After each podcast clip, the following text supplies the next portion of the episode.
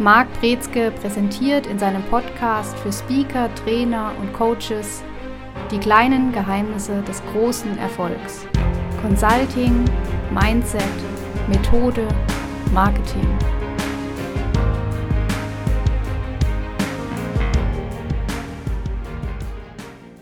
Herzlich willkommen zu einer weiteren Folge in unserem Podcast. Heute mit dem Thema die Akquisemaschine für Consultants. Ich denke, das ist eine Frage, die einfach vielen, vielen auf der Haut brennt, unter den Fingern brennt.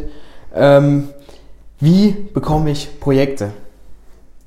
Das ist richtig und das ist natürlich auch eine der wichtigsten Fragen, wenn es darum geht, das Consulting-Geschäft aufzubauen und auch voranzukommen. Und das ist meistens auch die Frage, an der die meisten scheitern. Einerseits, weil sie nicht die Strategien kennen, weil sie nicht die richtigen Werkzeuge haben, sich nicht trauen.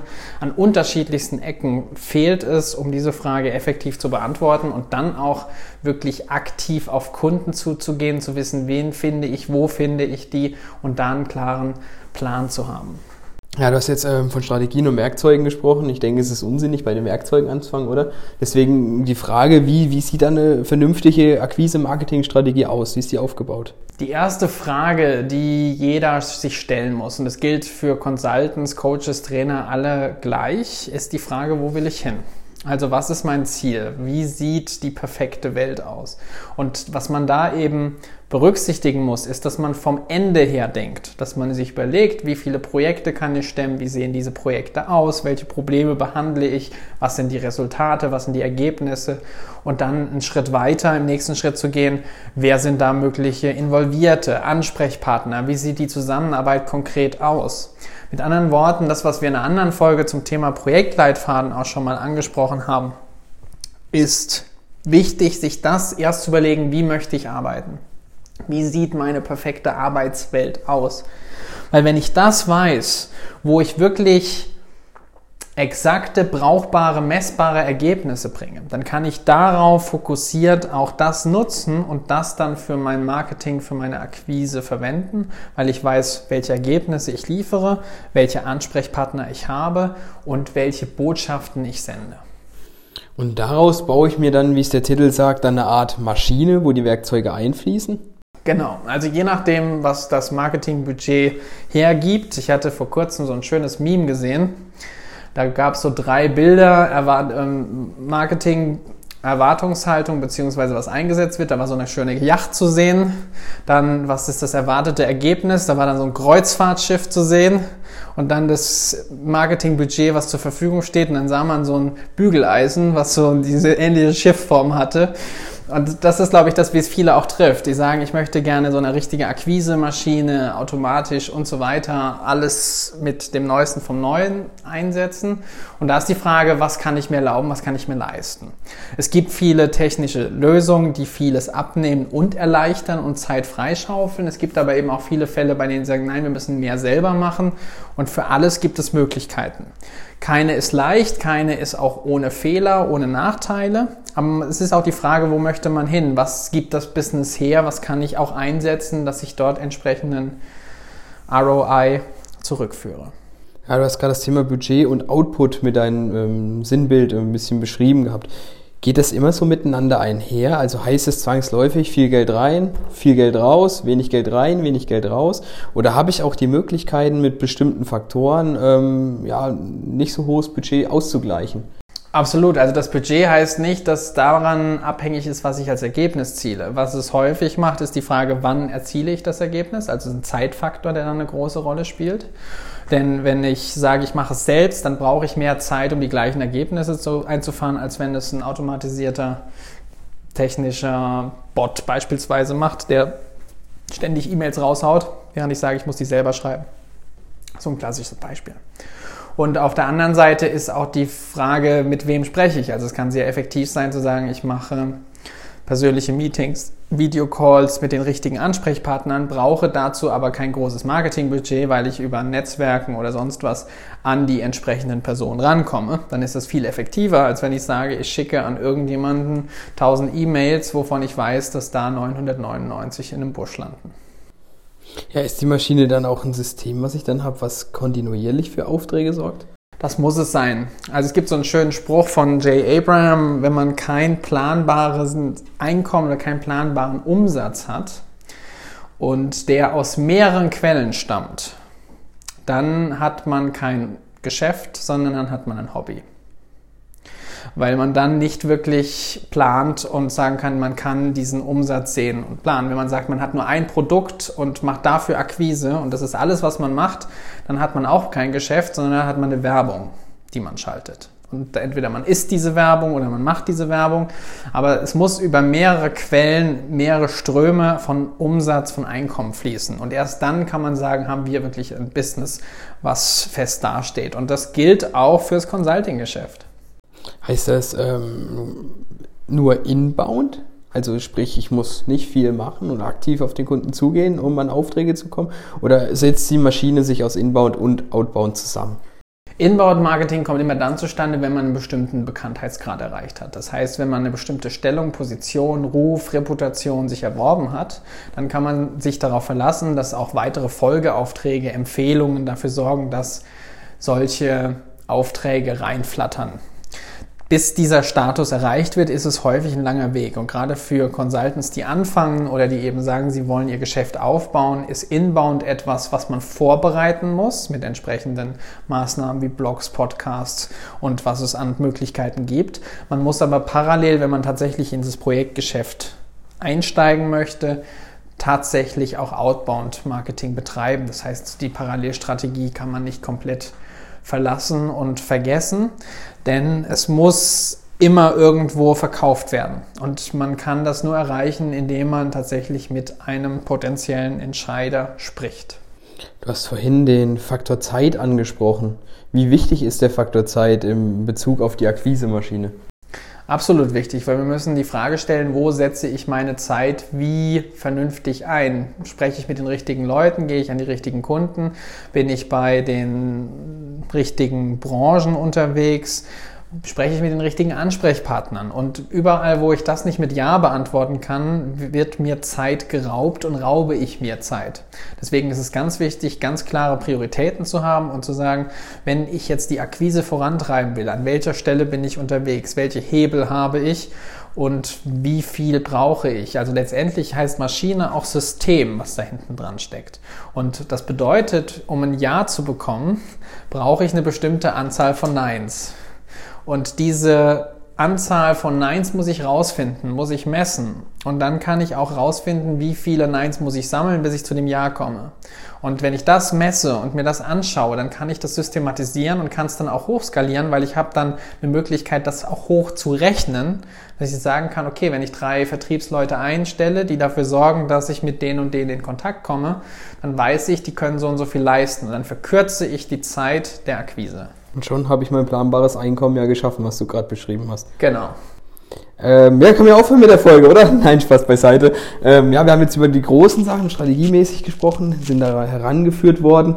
Wie schaut es denn jetzt aus mit den Werkzeugen, Tools, Kanälen, die ich zur Verfügung habe, um die Maschine mit Feuer zu bestücken? Also ich gehe jetzt nicht auf spezifische Tools ein, weil da gibt es eine Masse und es gibt auch eine Reihe von unterschiedlichsten Funktionen und nicht alle sind für alle richtig.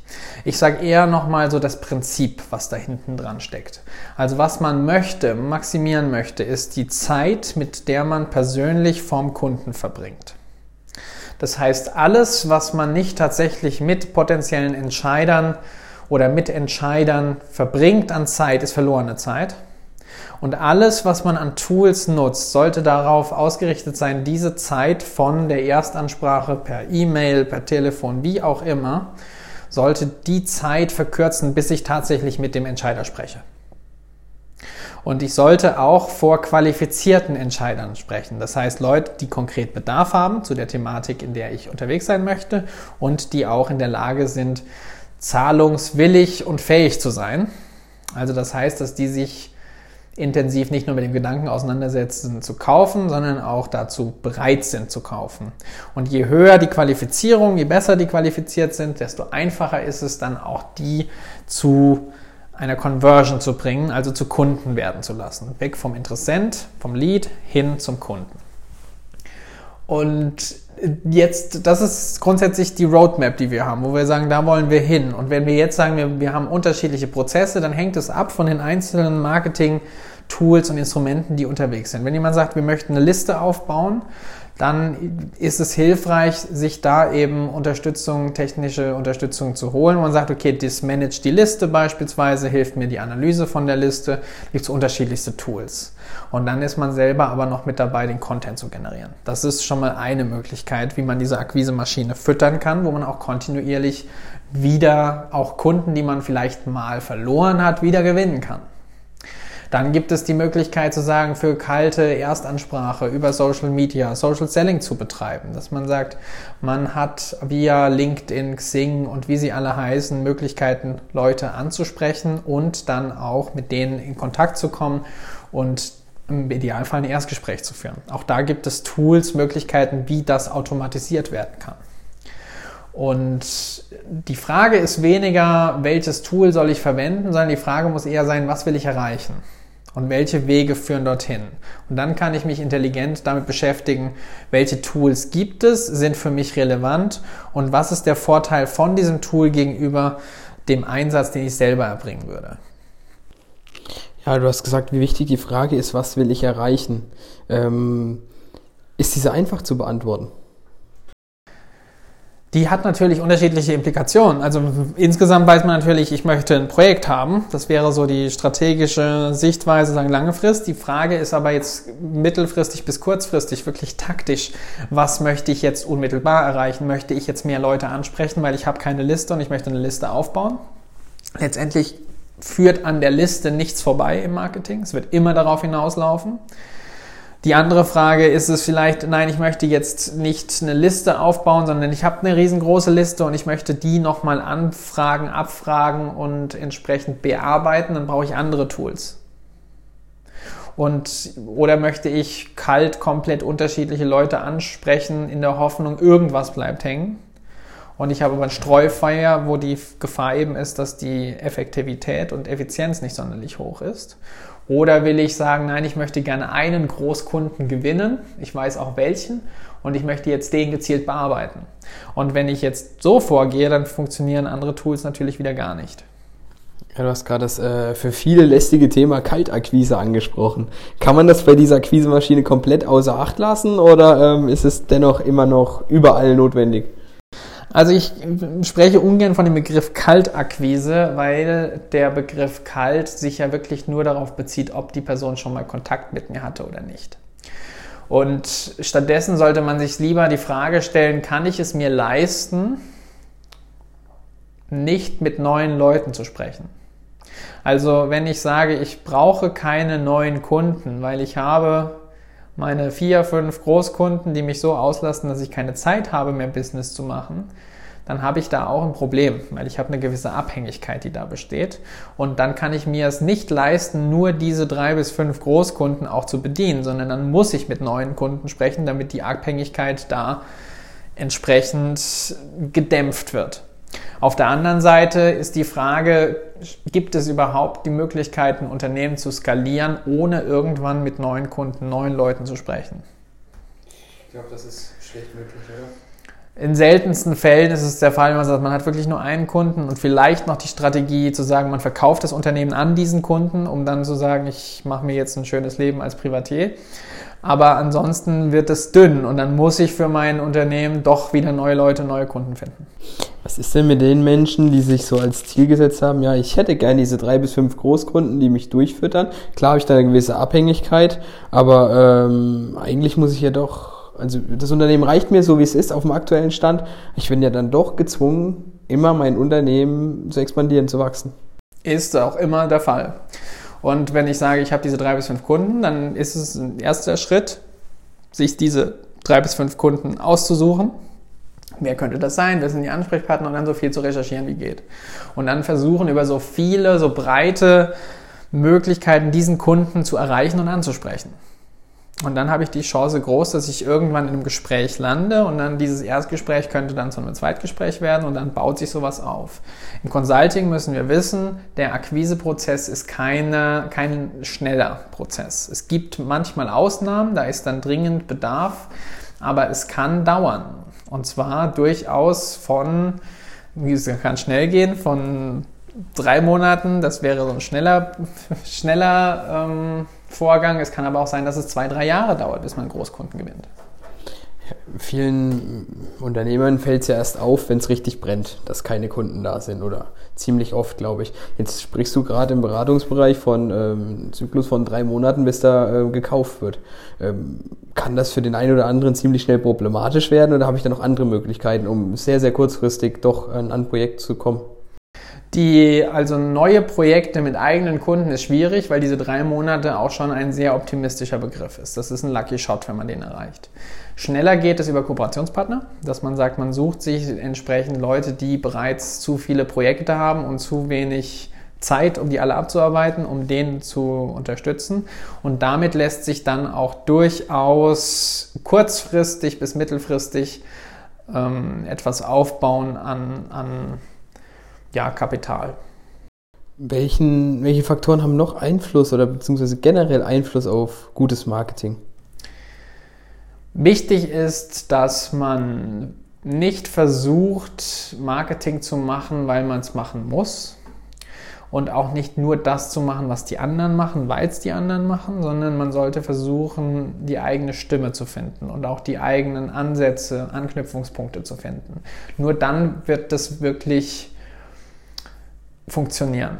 Ein anderer Fakt oder ein anderer Tipp, der vielleicht auch überraschend sein kann für einige, ist, dass Marketing häufig stärker problemorientiert sein darf, als wir das vielleicht gewohnt sind als Consultants.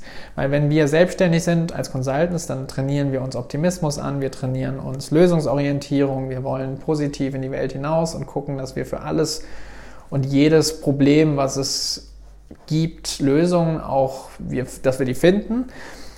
Häufig ist es allerdings so, dass im Marketing, wenn wir Resonanz erzeugen wollen mit Kunden, dass wir erstmal wirklich uns den Schmerz bewusst werden lassen wollen, der der Kunde hat. Und nicht nur den Schmerz, sondern insgesamt, was lässt ihn nicht schlafen, was sind Sorgen, was sind Ängste, was sind Schwierigkeiten. Und da dann anknüpfen wollen, wie wir unterstützen und helfen können. Das ist so die Einflussfaktoren im, ja. im Bereich Marketing. Wie wichtig ist das Thema Kreativität dabei? Ich sage immer, beim Marketing ist ein Teil Wissenschaft und ein Teil Kunst. Und die wissenschaftliche Seite ist, man muss alles testen, was man macht. Also nur dann, wenn man es misst, testet, misst, guckt, was sind die Resultate, nimmt die besten, erweitert, verbessert und stützt sich nicht nur auf Hypothesen, sondern man ist wirklich dabei, immer mal wieder Überschriften auszuprobieren oder man ist dabei, entsprechend mal Texte zu verändern oder mal Zielgruppen unterschiedlich anzusprechen, um herauszufinden, welche, welches Wording funktioniert besser, hat mehr Wirkung, mehr Effekt. Und das ist dieser wissenschaftliche Aspekt. Ein Teil davon ist aber auch eben dieser Kunstbereich, dass man sagt, was ist denn tatsächlich die, der Inhalt, der bewegt, der berührt, der ansprechend ist und da dann auch kreativ zu sein, anders zu sein. Jahrelang hat man vom disruptiven Marketing gesprochen. Das heißt, dass man Leute rausreißen möchte aus dieser Informationsflut, weil da doch was ganz anderes auf einmal auf einen einplätschert. Und durchaus dieses Herausstechen ist ein Faktor, was Kreativität erfordert. Und wenn man zeigen kann, wie man im Gedächtnis bleibt, wie man vielleicht auch die Kunden anders und richtig anspricht, hat man hier die Möglichkeit, eben durchaus das Marketing zu einem Erfolgsfaktor werden zu lassen. Und ich glaube, dann passiert es auch nicht, dass man ähm, das Marketing von anderen versucht nachzuahmen, sondern dann hebt man sich eben von dem Wettbewerb ab und sticht heraus und hat die Möglichkeit, ähm, ja, die eigenen Produkte am Markt zu platzieren. Ähm, gibt es sonst noch irgendwas, was zur Akquisemaschine hinzuzufügen ist? Ja, auch noch ein Faktor, der mit unterstützend wirken kann, ist, wenn man sich mal in komplett unternehmens- oder branchenfremden Bereichen anschaut, was machen eigentlich andere Unternehmen? Und man guckt sich diese Prinzipien an. Wie macht wie machen Energy Drinks Werbung? Wie machen Fastfood Restaurants Werbung? Wie machen Banken Werbung? Wie machen Industrie ähm, Güterfirmen Werbung? Und Dienstleisterwerbung. Und man guckt sich Prinzipien an möchte das verstehen und dann wird man feststellen, dass in einer Branche etwas ganz häufig vorkommt und in einer anderen Branche überhaupt keine Rolle spielt. Und wenn man das miteinander verknüpft und importiert von Best Practices aus anderen Branchen, dann hat man häufig so einen, so einen Einschlagseffekt, so einen Impact, der mitunter die gesamte Branche durchrüttelt und im besten Fall einschlägt wie eine Bombe. Ja, was natürlich auch wahnsinnig viel Input für Ideen, oder? Der da hinzufügt. Ja, ich denke, das ist ein ganz netter Tipp zum Abschluss der Folge. Zeit ist wieder recht fortgeschritten. Ähm, das soll es für diese Woche gewesen sein. Wir uns in der nächsten Folge. Bis dahin. Ciao. Sie hörten die kleinen Geheimnisse des großen Erfolgs. Consulting, Mindset, Methode, Marketing. Der Podcast für Speaker, Trainer und Coaches, präsentiert von Marc Brezke. Mehr Infos unter markbrezke.com.